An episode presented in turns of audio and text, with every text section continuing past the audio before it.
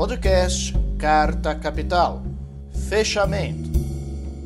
Olá, bem-vindos a mais um programa Fechamento. Imagino que todo mundo aí acabou de assistir os jogos aí. Mais uma rodada, vamos dizer assim, surpreendente. O Japão acabou em primeiro lugar, a Espanha em segundo, a Alemanha eliminada. Até ali metade do segundo tempo, estava dando é, Costa Rica e é, Japão, mas no fim a Alemanha virou o jogo, acabou se classificando, acabaram se classificando o Japão e a, e a Espanha em segundo lugar. Esses são os nossos informes aqui futebolísticos. Em paralelo a isso, em Brasília a coisa continua andando em, certas, em alguns setores aos trancos e barrancos, outros com mais tranquilidade, outros totalmente parados. É, essa, nessa semana em que o Lula né, foi pessoalmente, passou a semana em Brasília, depois de ter chegado da viagem ao Egito e a Portugal, de ter feito aquela cirurgia, é, uma coisa simples para cuidar da garganta, passou, então, passado esse, essa, esse período de recuperação, ele foi a Brasília para atuar de forma mais direta aí na transição, mas ainda tem muitos, muitos assuntos ainda pendentes. É, as informações agora do momento são que, de que o Lula só pretende anunciar nomes no Ministério depois da diplomação, que foi confirmada pelo Tribunal Superior Eleitoral para o dia 12 de dezembro. E ainda há muitos impasses ali, inclusive sobre a PEC, a negociação com o Arthur Lira, a, é, o, a, o início da tramitação, pelo menos a equipe de transição já conseguiu ali as assinaturas suficientes para dar início à tramitação da PEC. Então, esse é o cenário que a gente vive aqui em Brasília, no Brasil, é, em paralelo ao que está acontecendo na Copa do Mundo, e para a gente conversar um pouco sobre isso, sobre o andamento do governo de transição, e sobre as perspectivas aí daqui até o fim do ano, até a posse oficial do Lula no dia 1 de janeiro, a gente recebe aqui o deputado federal Elvino Bongás. Deputado, boa noite, bem-vindo, obrigado por aceitar o nosso convite. Eu que agradeço, Sérgio, eu quero te saudar, saudar todos vocês da, da capital e também a Fabíola e o Maurício que estão junto aí uma satisfação poder falar com vocês. Maravilha. Como já adiantou o deputado, esse programa aqui eu divido com a Fabíola Mendonça e com o Maurício Tuzou. Fabíola, é, Maurício, bem-vindos. Boa noite, Sérgio. Boa noite a todos. Boa noite, Sérgio, Fabíola, deputado, pessoal.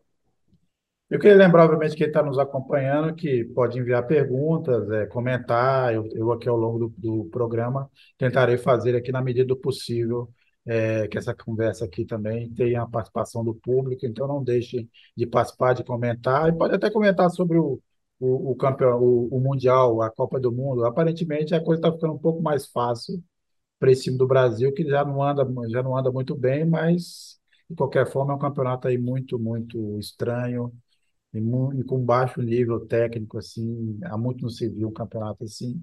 Então, dessa forma, talvez a chance do Brasil aumente, mas eu quero ouvir vocês. Vocês acham que o Brasil vai longe ou não vai nessa Copa? É... Vou até fazer essa pergunta aqui para o deputado. Deputado, está confiante? Você acha que o Brasil vai longe nessa Copa? Eu sou esperançoso. Eu gosto do futebol. É... Aposto né, que possamos vencer amanhã. Camarões não vai ser um jogo fácil. Não vai ser um jogo fácil. O Brasil não pode entrar com saltinho alto, não. Tem que, mesmo que está classificado, nós não podemos entrar com um saltinho alto. Esse sempre é o problema, né? Saltinho alto, depois a gente acaba não jogando de forma qualificada e coletivamente. Mas eu, eu quero fazer um outro comentário, Sérgio, hum. sobre o esporte. Já que nós estamos Copa e eleição, a minha pergunta é essa: quem é que levanta a taça ou coloca a faixa do campeão num campeonato? Quem faz mais gols, né? Uhum. E eu sempre faço futebol e analogia na política, que talvez seja o exemplo mais didático possível. No Brasil, nós estamos vendo uma situação diferente, que quem perdeu o jogo quer levantar a taça. Vocês estão percebendo, né? Tem gente que perdeu a eleição, fez menos gols, fez menos votos e está indo aí nas esquinas ou nos quartéis reclamando que tinha que levantar a taça quem perdeu o jogo. E o Bolsonaro perdeu. E talvez a política seja, o futebol seja a melhor analogia para a política. Porque no futebol, se tu perde um jogo, tu tem que te preparar para o outro campeonato, ver se tu ganha o outro. Esse aí tu perdeu, né, Mané? Então, deu. Levanta a taça quem ganhou. Um futebol não pode ter juiz ladrão. Não pode. Não pode. E na política, infelizmente, no Brasil, nós tivemos juiz ladrão.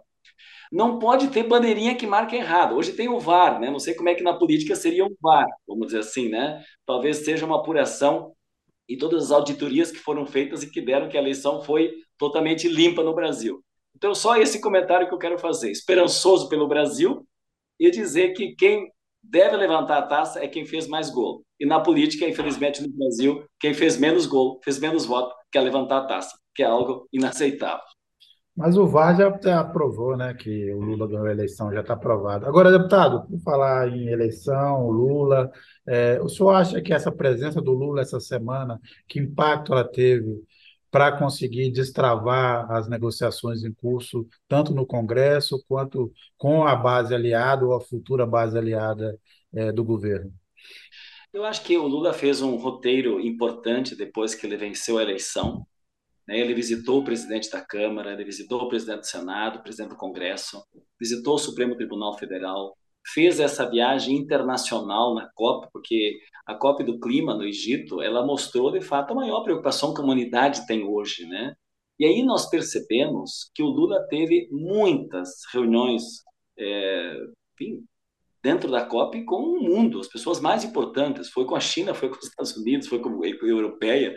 Quer dizer, os temas mais importantes e as autoridades mais importantes do mundo, do ponto de vista da autoridade climática, estavam e se reuniram com o Lula. Depois ele ainda foi para Portugal. Então, o que, que o Lula fez? Ele fez toda a cerimônia, digamos assim, dos poderes do Brasil, fez esse símbolo internacional para recolocar o Brasil de novo no cenário internacional que nós viramos párea né, em nível internacional, vexame né, com o atual governo, e retornou para o Brasil, fez essa situação de sua saúde, né, para ter sua comunicação boa, né, é, como você já fez referência aqui, foi uma pequena intervenção, e eu encontrei ele, está de volta em Brasília. Ele agora vai se dedicar nessas três, nesses três momentos. O primeiro é a necessidade de aprovar a PEC do Bolsa Família. Isso é fundamental a gente refletir sobre isso, porque o Brasil está quebrado, voltamos ao mapa da fome, temos uma herança maldita, não tem dinheiro provisionado para o ano que vem do orçamento para esse programa e nós precisamos aprovar esse recurso do teto de gasto. Até se durante o tempo a gente pode falar mais sobre esse ajuste fiscal né, que o mercado sempre impõe, porque é uma, uma, sacanagem que o mercado faz, porque eles não querem que tenha gasto com a população, eles só querem gasto dos ricos. Então, a, o teto fiscal é exatamente isso que nós temos que derrubar permanentemente, não só para quatro anos. Então, essa é a prioridade zero, total. Aprovar a PEC do Bolsa Família. A segunda prioridade é a composição né, desta maioria que nós precisamos no Congresso. Sérgio, Fabiola, Maurício, todos que estão acompanhando, não, não tem como governar. Não tem como governar. Você sabe como é que funciona Brasília, com teto de gastos, com orçamento secreto, com o toma lá da cá, que existe na tradicional política, que tem que ser superada. E com a criação de dificuldades para obter facilidade. Essa é a máxima no Congresso, né? Cria-se dificuldades para se obter facilidades. Então, como é que vai mudar essa lógica? Então, nós temos que ter uma base que tenha garantia de governabilidade para o Lula. Essa é a segunda parte importante entre partidos. Que nós queremos valorizar os partidos para dar uma nova educação política, inclusive nas federações, que são uma novidade nesse ano da política, e também dos partidos. E terceiro, a partir do dia 12, então, como você já mencionou, Sérgio, é poder, então, anunciar a composição dos ministérios. Então, nós temos três tarefas importantes aqui antes de começar a governar, que nós queremos nos preparar bem para, a partir do dia 1 de janeiro, que vai ser a festa da, da cultura, né, da esperança para o povo brasileiro, nós temos a PEC aprovada, nós temos maioria no Congresso, e, ao mesmo tempo, nós temos, então, a composição dos ministérios. Essa é a dedicação que o Lula vai fazer agora, 100%. Essa é a determinação do Lula para esse próximo período. É, deputado, eu queria insistir ainda nesse tema, né, na ida de Lula para Brasília, nessas conversas que ele vem tendo. É, não é de hoje, né, que o presidente eleito ele fala da frente ampla, né, tanto o elegeu e deve ser ainda mais ampla, né, no governo dele, né. Eu queria saber do senhor, né, como será administrar tantas forças políticas distintas como atender e acomodar tanta gente, né? já que a gente tem acompanhado aí que a barganha por ministério já está acontecendo, já se fala até em comissões, relatorias, lideranças do governo no Congresso, né? O, o próximo governo, né, que é dessa frente ampla, ele não corre o risco de ficar refém dessas negociações? Não, essa é, esse é o esforço que nós teremos que colocar povo na parada. Eu tenho total confiança que o Lula não vai ficar, digamos assim, na mão ou rendido né, ao centrão ou à composição dos partidos. Eles vão exercer influência, vão fazer tensionamentos, vão fazer. Mas o Lula não pode ficar refém disso. E o Lula, pela sua liderança, e realmente ficou comprovado em todos os sentidos pela extraordinária grandiosidade dessa vitória né, que nós tivemos, porque foi contra tudo e contra todos. Foi contra o governo que nunca se aparelhou tanto para o benefício eleitoral. Foi com fakes que nós vivenciamos na eleição passada e continuamos agora aumentadas. Foi com é, pressão empresarial, essa chantagem empresarial nunca vista. Né? Então, nesse momento, a grandiosidade, a liderança do Lula é muito grande. E eu acredito, Fabiola, que o Lula vai conseguir fazer, porque ele é um, um eterno negociador e habilidoso negociador desde as suas grandes greves né, do ABC, lá nos anos 70, ainda como sindicalista, que ele sempre foi, e líder político, e presidente, o melhor presidente que nós tivemos no Brasil, né, nós tenhamos a superação disso. Mas eu quero aqui colocar o elemento do grande debate na transição. Todos nós, em todos os mais de 30 GTs que nós temos lá, tem um grupo e uma atenção especial para não abandonarmos a presença de povo. O que, que eu quero dizer povo? Se ficar restrito a Congresso, não vai se dar bem. Não vai se dar bem. O Lula, sim, vai poder ir bem, mas não se dará no sentido de implementação do projeto realmente para o Brasil. Que não basta fazer um governo a meio termo, vamos dizer assim. Não, nós queremos fazer um governo democrático popular. E não tem como fazer governo democrático popular se a gente tem orçamento secreto e tem é, teto de gastos. Não tem. Então, como é que nós vamos convencer esse Congresso e algum setor, digamos assim, da mídia tradicional e tal, que tem que ter povo na parada para acabar com o orçamento secreto e acabar, acabar com o teto de gastos, que amarra, que engessa a possibilidade de desenvolver programas sociais. É só com o povo. E aí o Lula tem seguidamente, né, Fabíola, insistido na ideia das conferências. Ele até fala, né, quando ele comenta, ele diz assim: nunca nos governos teve tantas conferências como no meu governo. Até cita um número, né, de quantidade de conferências. Não teve área, não teve setor nesse país que não fez conferência. Pois bem, nós não queremos não só conferências. A transição está debatendo isso. Nós queremos abrir a discussão, digamos assim, dos programas orçamentários do governo. Deputado, deputado, desculpe, desculpe interrompê-lo. Aqui chegou uma pergunta aqui do Carlos Almeida que é uma continuação da, da pergunta da Fabiola, é, interessante, eu acho importante colocar aqui. Ele diz: é, Boa noite, deputado. Governar com o povo na rua, tudo bem. Mas no governos anteriores do PT, o PT não conseguiu mobilizar os movimentos, ao contrário. Por que agora seria diferente? Essa questão é muito importante. Jorge, né, que, que fez a, a pergunta, né? Carlos, Carlos. Carlos, Carlos. Carlos, o, o, nós estamos aqui num, num, debate, né? Não, não tem nada absoluto, não tem nada decidido, não tem nada concluído. Mas nós devemos avançar na experiência da participação popular. Esse é um desafio de todas as democracias do mundo. Nós estamos num período onde o fascismo, o negacionismo, né, é, a brutalidade na política, né, a diminuição e a precarização das fidelidades, digamos, é, da, da, força partidária. Nós temos uma diluição partidária. Não temos mais colegiados, nós temos indivíduos. Então, tu tem que negociar com 513 partidos, vamos dizer assim, né? Com 513 partidos, que são os 513 deputados. Não, nós temos que respeitar as instituições, eles têm que agir como coletivos. Mas frente a essa precarização partidária, que é um tema mundial, nesse fascismo, né, que não respeita as instituições e agride, é, é, faz uma agressão à política, né, porque nós estamos no período também de criminalização da política e dos movimentos sociais. Então, nós temos que remar contra esta onda hegemônica. E esta onda hegemônica, sem outros momentos nós já tivemos participação, por exemplo, os planos safras da agricultura familiar, que hoje nem no governo tem mais plano safra da agricultura familiar de quem produz comida, Nós tínhamos conferências, nós tínhamos encontros com sindicatos, com as cooperativas, com secretários da área da, da, da, da produção da agricultura. Isso desapareceu, isso não existe mais. Então, isso tem que ser retomado com força.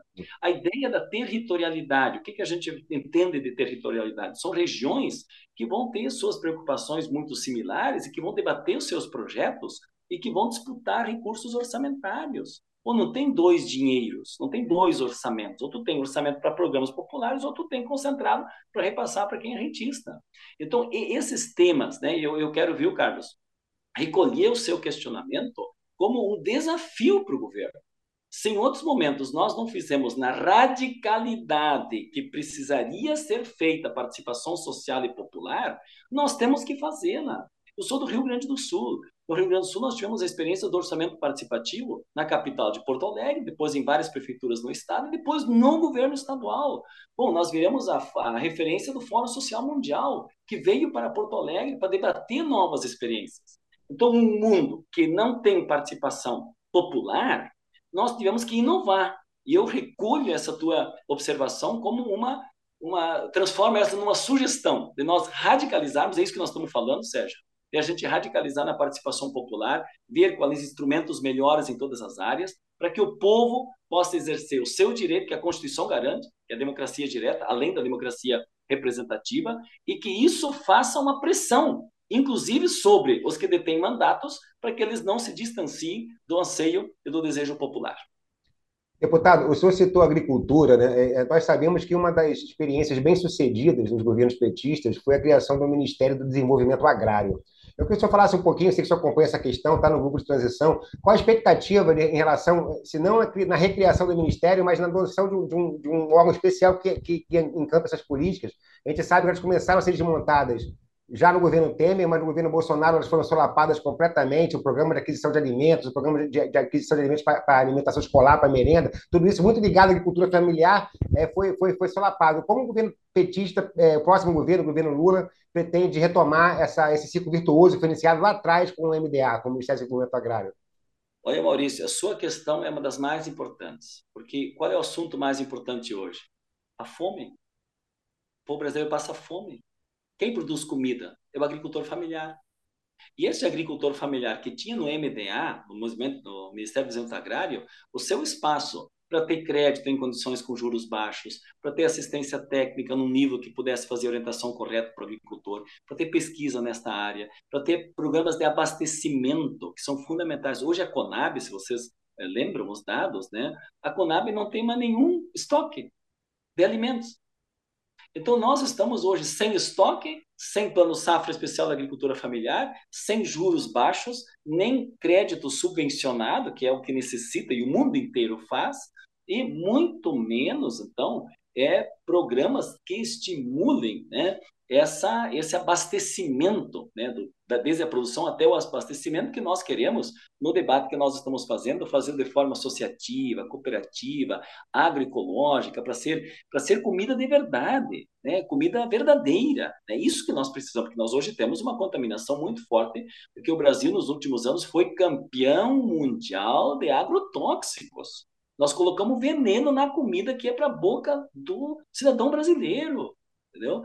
Então, acho que é, é, é, esse trabalho agora, que nós aumentamos muito nos nossos governos, tanto do Lula e da Dilma, os recursos e, e programas efetivos né, para quilombolas, para assentados da reforma agrária, para ribeirinhos, as mulheres, é, a juventude, a permanência no campo, inclusive para o campo. Na época foi luz para todos, onde não tinha luz. Hoje nós estamos trabalhando na internet para o interior, né, para ter acesso no interior, escolas no interior, estradas boas, habitação rural é, inclusive é, energia solar, né? redes de internet, precisa estar circulando bem no interior. Nós queremos que essas pessoas permaneçam ao campo, mas elas têm que permanecer com tecnologias que tirem a penosidade do trabalho dessas pessoas ao campo e que possam levar renda, né, qualidade de vida, né, com respeito ao meio ambiente. Então, eu acredito, respondendo objetivamente a sua questão, Maurício, um dos GTs, os 31, foi desenvolvimento agrário. E a proposta que nós entregamos ontem à noite no relatório, ontem à noite, que era até ontem, dia 30, hoje é primeiro né, a entrega, nós entregamos, eu participei desse grupo, nós entregamos uma proposta da reestruturação, então, do Ministério do Desenvolvimento Agrário, a gente deseja chamá-lo né, de Ministério do Desenvolvimento Familiar e Alimento, alimento, né, é, alimento, digamos, de qualidade, assim, tá? Esse é o nome né, que nós estamos ainda formatando para que em torno desse nome a gente faça Agora, uma, agora, agora deputado, deputado, desculpe, desculpe, também pegando um gancho aí rapidamente, porque há uma ala é, que apoia o governo, não diria, não diria que é uma ala dentro do, do, do PT, mas uma ala da, da, dessa frente que apoiou o governo, que acha que não, não faria sentido de, é, separar o Ministério da Agricultura e recriar o, o, o, o Ministério do Desenvolvimento Agrário, que tudo deveria ser tratado como uma coisa só. O senhor, o que, que acha? Se eu puder fazer um comentário rápido sobre isso, o que, que o senhor acha? Com certeza. É um conceito equivocado, é um conceito equivocado, porque eles partem de uma compreensão de que a agricultura, isso é um debate ideológico, que você já ouviu muito essa frase, Sérgio, agricultura não tem tamanho, né? Então o grande, o médio e o pequeno são iguais. Não são iguais. Todos produzem na agricultura, mas isso é que nem na cidade. Tu tem o grande empresário, o médio empresário e o microempresário. O grande empresário aceita que tenha MEI, que tenha micro e pequeno empresário, que tenha tributação diferenciada e tenha crédito diferenciado. É a mesma coisa. Por que, que o grande proprietário não aceitaria que tenha um agricultor familiar que é menor, que assim como o microempresário, tem que ter política especial? Então tem um preconceito. Eu não aceito, eu não aceito. Ah, fazem parte do nosso governo? Ótimo, fazem parte do mesmo governo, porque nós temos bandeiras comuns hoje pela democracia, né, pelo respeito ao país, para voltar a crescer, se desenvolver, mas é verdade que tem conceitos diferenciados. E nesse aspecto é bem simples. Tem uma ideologia que quer passar a ideia de que o campo é igual, todos são iguais. Não. Nós todos somos quem atua na agricultura, mas tem tamanhos e situações diferenciadas. E para isso tem que ter políticas diferenciadas, como tem as micro pequenas empresas. Então, eu quero que tenha uma agricultura familiar com política diferenciada e por isso eu defendo que tenha um ministério específico. Agora, deputado, a gente está recebendo alguns comentários, o a gente começou falando da Copa o pessoal se animou. O Antônio Tadeu, por exemplo, lembrou aqui da viagem do Eduardo Bolsonaro para salvar o Brasil. Foi pedir socorro à FIFA e aos cheques árabes. Ele diz: Eduardo Bolsonaro e sua conge são flagrados no, no Catar curtindo o jogo da Copa, enquanto os patriotários estão na porta dos quartéis debaixo de chuva, sol, insolação e leptospirose. O Gibson, James Bond Bananinha 007 do Rio das Pedras vai fazer a FIFA tremer. Aguardem, 72 horas. E tem uma pergunta aqui da Tatiana Nascimento, deputado. Ela pergunta: o que, que, o, senhor, o, que, que o senhor tem a dizer do apoio do PT à reeleição do Arthur Lira? Não havia mesmo chance de emplacar um outro nome? Ou foi uma questão de escolher as brigas para garantir a governabilidade? O pessoal falando da viagem do Eduardo, o pessoal achou ainda que se ele ainda levou pendrive, seu filho levou o pendrive, quem sabe o pai ainda está escutando músicas em vitrola, em vinil, que é isso, né? Mas é, nós estamos é, com esse debate sobre a eleição do Lira agora, né? Nós temos que reconhecer, né, que os mesmo povo brasileiro que elegeu Lula presidente, o mesmo povo elegeu um Congresso altamente conservador altamente conservador. Nós fizemos uma federação e nós temos na federação, o PT subiu de 56 deputados para 69, nós crescemos. Na federação com o PCdoB e PV, nós fomos para 81. Mas juntando com o PC, com o PSB, com os outros partidos, pessoal que estão, digamos, desde o primeiro turno com o Lula, primeiro turno com o Lula, nós chegamos a 130. Digamos assim, a, a números grotescos, a 130 no meio de 513. Com os demais partidos que vêm conosco, nós vamos conseguir uma maioria para a governabilidade do Lula.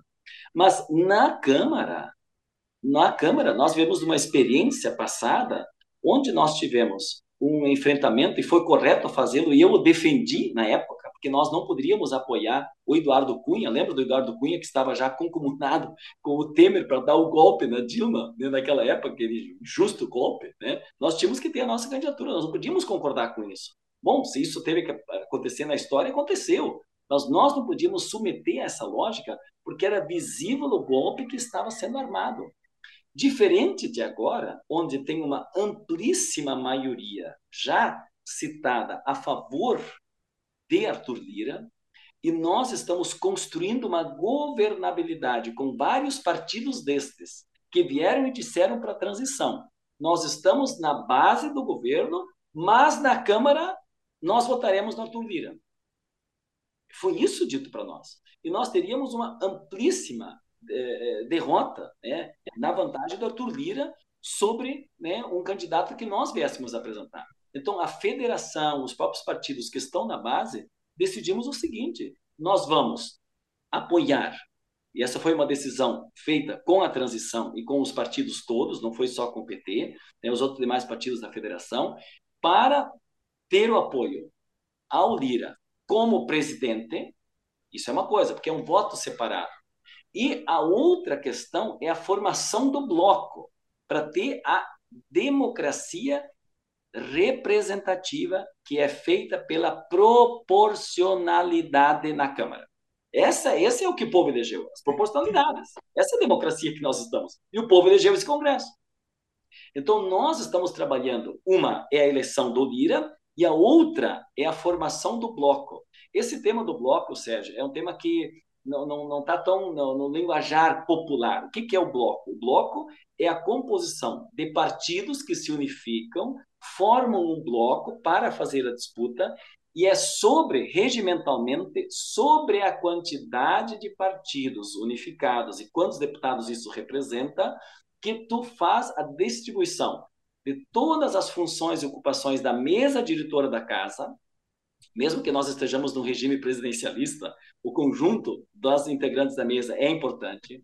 Além disso, são as distribuições das comissões, são as comissões mais importantes. É comum na história total aqui, em todos os momentos, que quem é governo tem a presidência da comissão mais importante da casa, que é a Comissão de Constituição e Justiça. Bom, quem indica o presidente da Comissão de Justiça? Quem tem a maioria. A segunda comissão mais importante é a do orçamento, é a CMO, é a Comissão Mista do Orçamento. Quem coloca o presidente da comissão? Quem indica o relator? Quem tem a maioria. Então, o nosso movimento agora, frente à situação de um Congresso que foi eleito pelo povo desta forma hiperconservadora, hiperconservadora, é nós podermos constituir essa segunda parte que para mim é importante, que é um bloco que permita, então, nós termos presidências de comissões, termos participação na mesa, estarmos na CMO, que é o debate que vai aprovar a possibilidade ou não de nós termos governabilidade no programa que foi eleito com o Lula pelo povo. Essa sempre vai ser a nossa luta e por isso temos que fazer a luta interna, digamos, congressual, e ao mesmo tempo ter o acompanhamento. E nós estamos brigando, eu sou uma pessoa que brigo muito nisso, para termos tudo que nós fizermos transparência, controle social, presença social, debate com o povo, para que a gente possa mudar esse cenário num espectro bastante conservador que é o Congresso Nacional. É, deputado, o senhor lembrou aí que o mesmo eleitor que elegeu Lula elegeu também esse Congresso, e aí eu me lembro é, da campanha, né, que Lula sempre batia nessa tecla. Ele dizia que não basta elegê-lo presidente, era preciso eleger uma bancada né, progressista para ajudá-lo a governar. Né? E é por isso que a gente está vendo aí esse debate todo em torno dessas negociações e que tudo isso gera, de certa forma, né, um desconforto e, e talvez até deixe, de fato, o governo um pouco refém. Mas aí eu queria continuar ainda nessa, nesse debate da, é, da, do Congresso, né? Queria lhe ouvir é, sobre algumas bancadas eleitas né, de, das minorias, das chamadas minorias sociais. Né? A gente teve um, um acréscimo no número de indígenas, de negros, de mulheres, de pessoas LGBTQIA, e até de setores ligados à agricultura familiar, como o senhor, né? E o MST, o MST também fez alguns representantes. É, como o senhor enxerga esse embate entre essas minorias sociais e seus antagonistas, ou seja, os ruralistas, os conservadores, os fundamentalistas? Como o senhor acha que vai, vai se dar essa relação no Congresso e esse embate? Se ficarmos. É, primeiro, uma coisa muito positiva, né, Fabiola? Nós temos é, a presença maior de mulheres Eu acho que isso é. Só quero lembrar aqui, Fabiola, quando nós falamos da reforma é, eleitoral, eu defendi, eu era líder na época do governo, do liderança do PT na Câmara, né, quando nós debatemos esse tema, e nós queríamos não só que a legislação garantisse que tivesse ao menos 30% de candidatas. Atenção, mulheres, essa pauta é importante, nós precisamos vencer isso. Hoje, na eleição, nós temos 30% de candidatas. Cada partido tem que apresentar candidatas, mas não tem a composição final de cadeiras efetivamente para mulheres. Qual era a nossa proposta, Fabiola? Que se nós que colocasse, tem que ter ao menos um percentual de mulheres. Seria nenhuma Câmara de Vereadores no país sem ter uma mulher ao menos.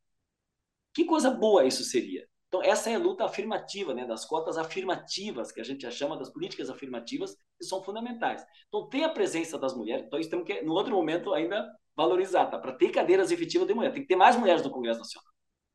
Segundo, a negritude.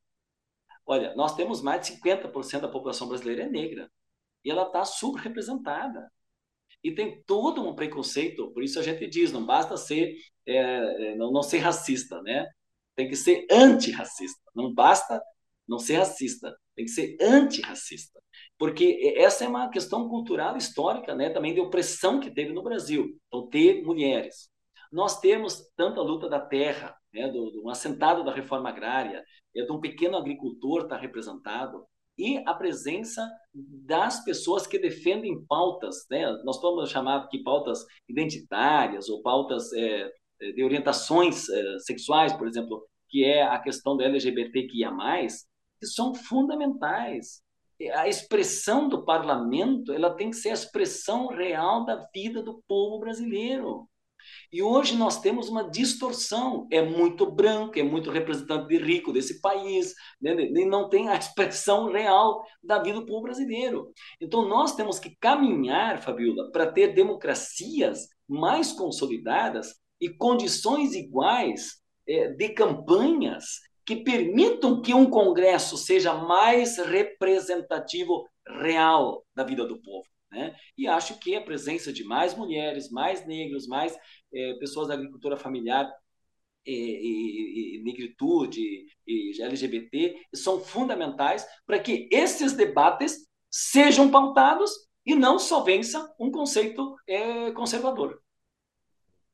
É, deputado, é, a, a, o senhor estava falando é, a, a, respeito é, da, da, das minorias, né? E eu queria perguntar: a, a, pauta da reforma agrária ela ficou abandonada durante quatro anos do governo Bolsonaro, né? até para a questão é, de organização estratégica do MST, de não partir para o confronto, sobretudo no campo fortemente armado. Mas esse é um dos campos minados né? que, que o governo Bolsonaro deixa para o seu sucessor, né? a questão da, da, reforma agrária no país. Como o senhor a, a, imagina que essa pauta possa ser retomada? O governo do PTC tem uma articulação muito boa com o MST com outros movimentos do, do campo, né? de trabalhadores rurais. Como o senhor acredita que essa pauta, pauta possa vir a ser construída novamente? É, o Lula, num dos debates, ele fez uma fala muito importante dizendo que a maior produção de arroz orgânica na América Latina é de um assentamento da reforma agrária. Eu gostei muito dessa frase porque tem um preconceito de quem é um assentado da reforma agrária não produz ou tem que permanentemente ter apoio governamental.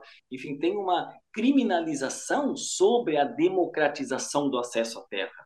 Então, nós temos que ter mecanismos de acesso à terra. Nós temos hoje terras que são é, griladas, nós temos hoje pessoas que têm dívidas enormes né, com, com, com a União e tem terras, e essas terras não eh, são, são ou foram griladas ou têm dívidas. Então, tem várias formas de aquisição de terras também que vão permitir acesso de pessoas que querem trabalhar, que querem ter acesso à terra. Então, esse é o primeiro tema. A reforma agrária tem que necessariamente tem que ter acesso à terra, democracia e acesso à terra. O segundo aspecto é política pública de permanência e produção. Permanência e produção. Então é isso que nós queremos. Nós queremos que os assentados eles possam ter a sua assistência técnica, que esses assentados possam ter os seus créditos e que esses assentados possam ter o seu a presença na comercialização. E eu conheço muitos assentamentos aqui no Rio Grande do Sul mesmo, esse da reforma agrária é, da produção de, de, de, arroz né, orgânico, né, eles são de assentamentos aqui no Rio Grande do Sul.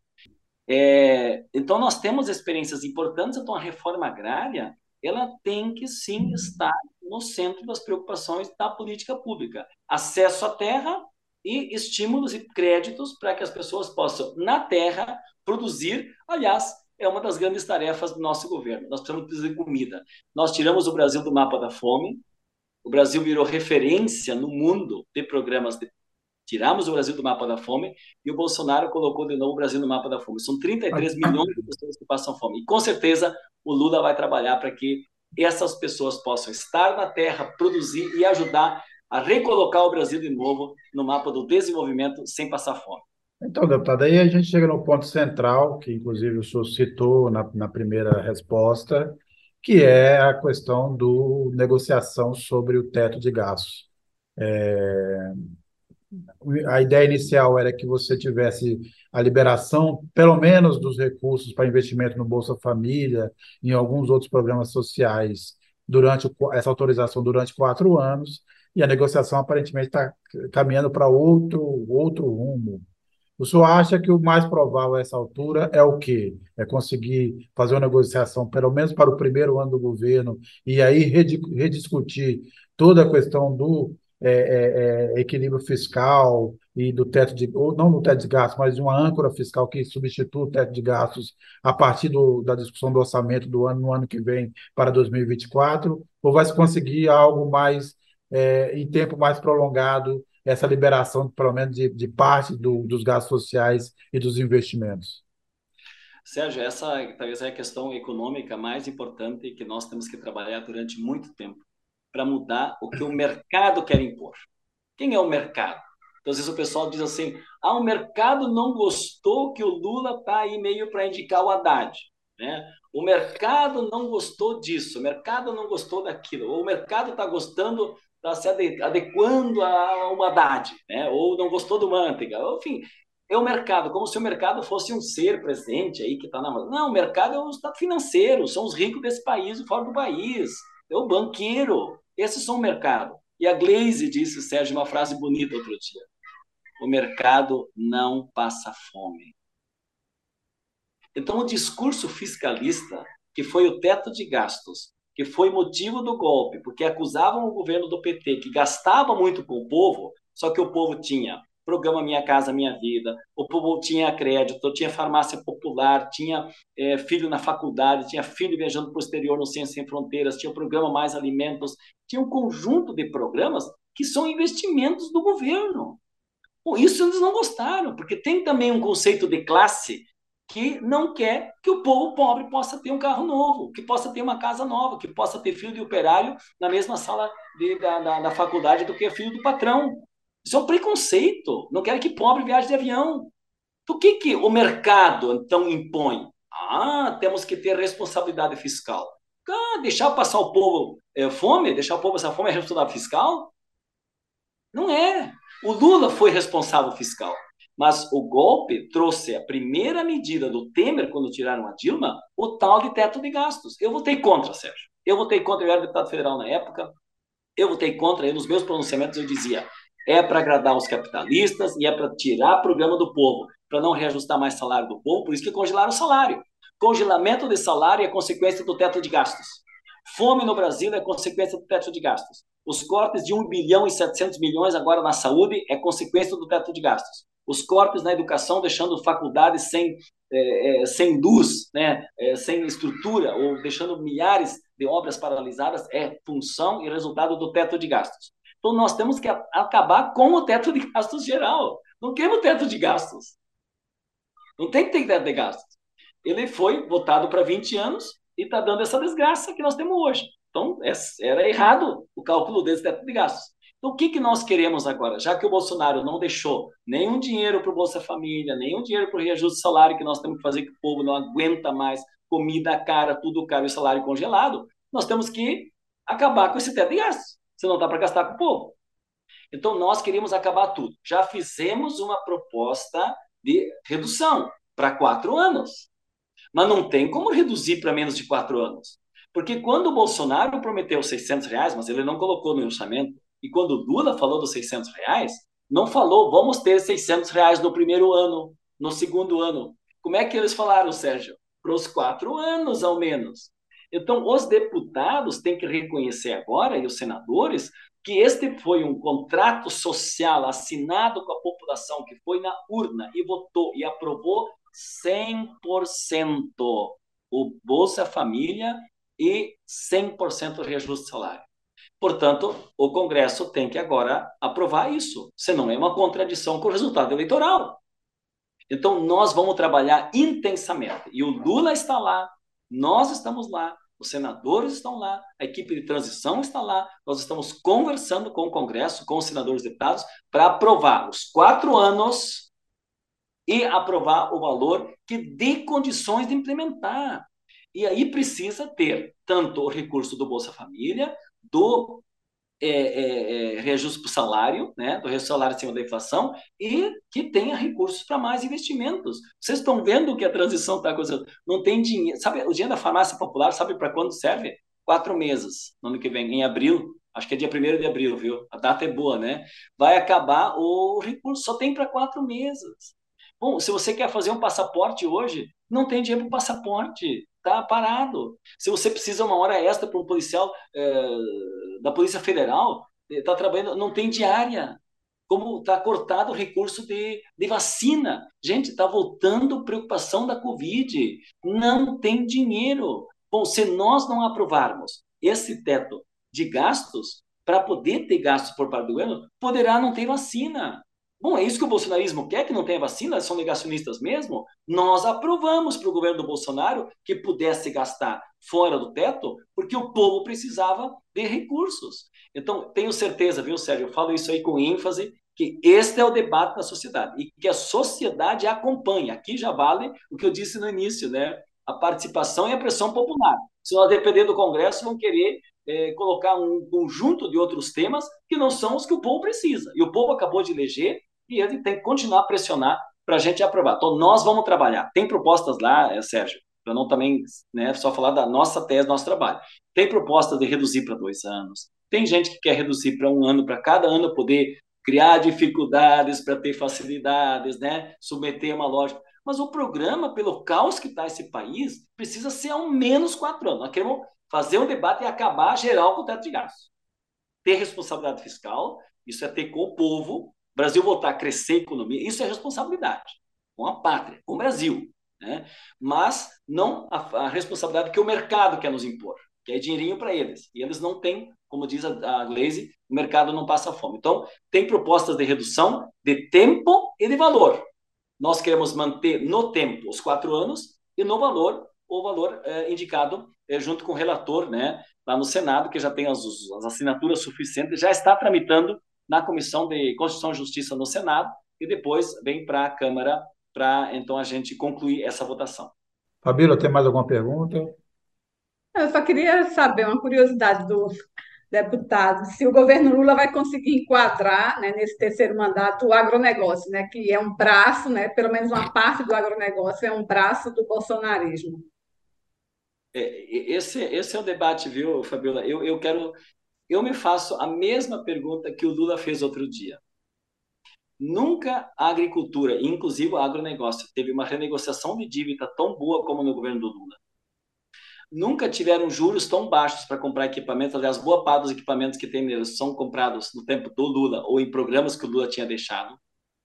O juro estava mais baixo do que está agora, porque o juro está muito alto, a inflação está galopante, então os juros estão altíssimos dos créditos para o agricultor as sementes, ureia, adubo, né, tudo que for comprado para agricultura, insumos caríssimos como nunca. E no nosso governo tudo era melhor. O que faz então alguém do agro não querer o Lula? Essa é a pergunta. E aí então, bom, tem várias respostas, né?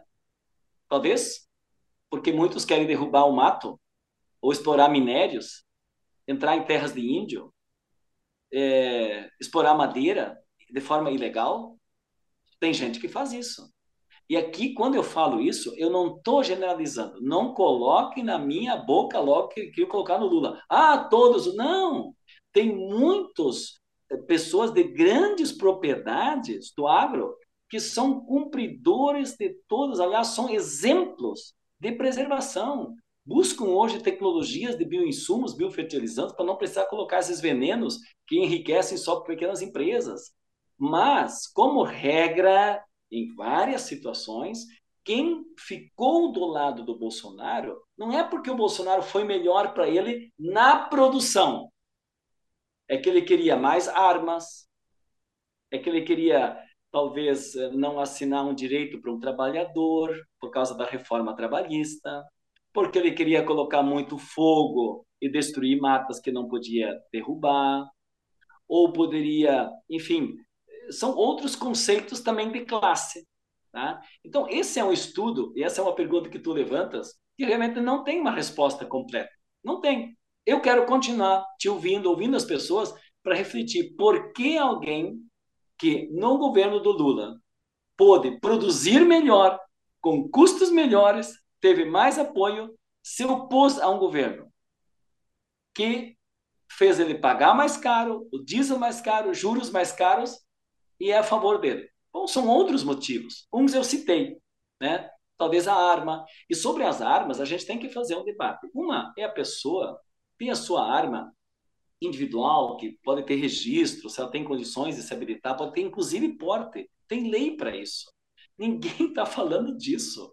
O que nós estamos falando, qual é a justificativa de alguém ter 30, 50 fuzis na sua propriedade e armas e munições compradas a dar com pau, que boa parte, conforme as estatísticas, não é o Bongás que está dizendo, param na mão do crime, do crime, da milícia. É lá que vai parar essa arma, em boa parte.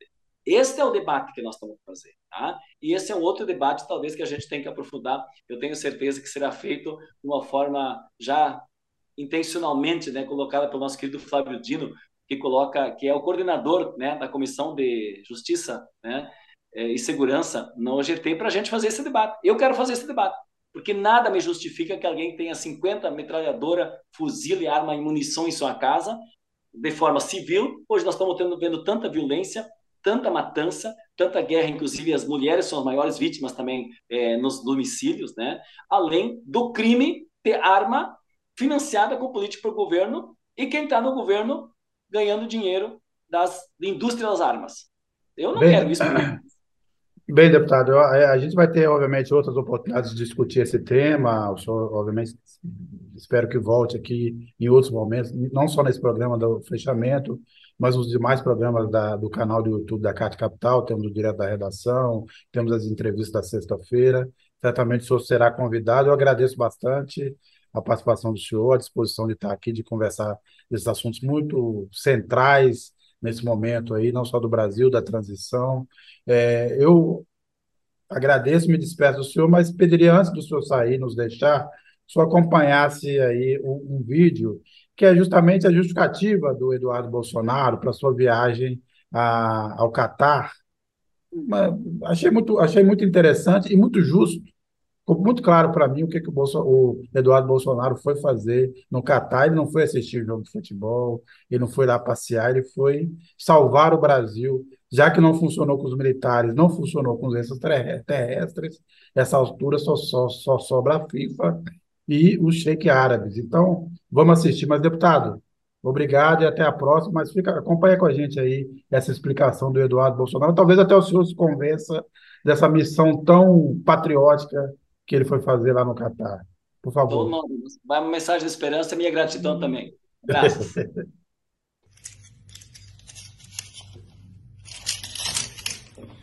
Nesses pendrives aqui tem vídeos em inglês explicando a situação do Brasil.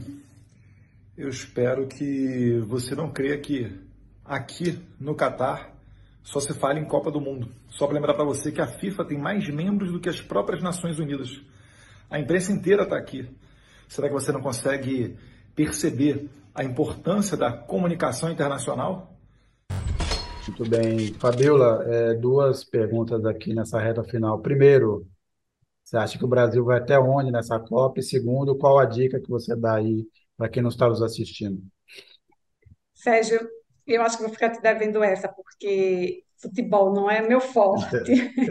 Pelo que eu tenho ouvido falar, né? É, a, os outros, as outras seleções estão muito fracas, né? e que o Brasil, em tese, está bem preparado. Né? Então, eu imagino que o Brasil continua sendo um forte candidato. Quanto a é, o que esperar, né, o que a gente pode ver nos próximos dias, eu acho que é ficar de olho ainda em Brasília, né, essas conversas, essas negociações, o que está por trás, né, quais são as trocas que estão se dando, né, é, em relação a, aos cargos, né, aos ministérios, e esperar aí a diplomação, o, o, é, o Alexandre de Moraes antecipou, né, ia ser dia 19, puxou para o dia 12, vamos ver se até lá a gente tem algumas novidades. Maurício, e você? Bom, é, em relação ao Brasil, acho que a gente vai bem, Sérgio, até pelo menos a semifinal, né? Aí deve pegar alguma coisa mais cascuda, tipo uma Argentina na vida, talvez, aí começa a engrossar, mas acho que até a semifinal, pelo menos, o Brasil tem grande chance de ir tranquilo. Quanto à minha dica, é, vai na mesma linha da Fabíola, mas especificamente para os dois nós, né? Mais estreitos aí da, da transição, que é a questão da Fazenda e a questão da defesa, né?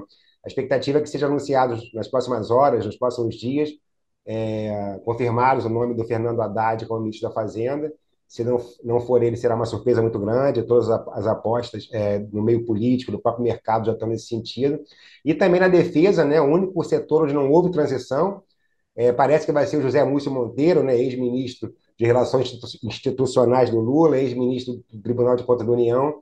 Certamente não é o nome ideal que o PT buscava, mas demonstra a dificuldade que o PT está tendo, o novo governo está tendo em dialogar com os militares. O José Múcio é um político que tem um trânsito muito bom entre os militares. E a expectativa é que esse nó da defesa comece a ser desatado. E a minha dica é que a gente fique de olho nisso, que é uma questão muito sensível para o país e para o futuro governo. Sabe? Muito bem, eu também, como a Fabíola, vou me abster dessa história da seleção. Só dizer que nesse momento eu ainda não consegui é, torcer pelo Brasil. Então, eu estou aqui, na verdade, a minha torcida nesse momento é pela Argentina pelo Messi. Podem me chamar de traidor, mas é isso. E, bem, queria agradecer quem nos acompanhou. É, voltem sempre. Quinta-feira que vem estará aqui um outro grupo. Amanhã tem um direto da redação, tem a, a entrevista do André Barrocal. Acompanhem, curtam, indiquem. E, bem, até vamos agora, depois de amanhã, já no sábado, começa agora, vamos dizer assim, a fase mais interessante da Copa, que já são as oitavas de final, e ao mesmo tempo estamos aí nessas negociações um tanto quanto emperradas em vários pontos aí da, do governo de transição, mas também em algum momento as coisas vão se desenrolar. Então, eu agradeço a todo mundo. Fabiola, Maurício, obrigado, até a próxima e boa noite a todo mundo. Tchau, gente. Tchau, boa noite.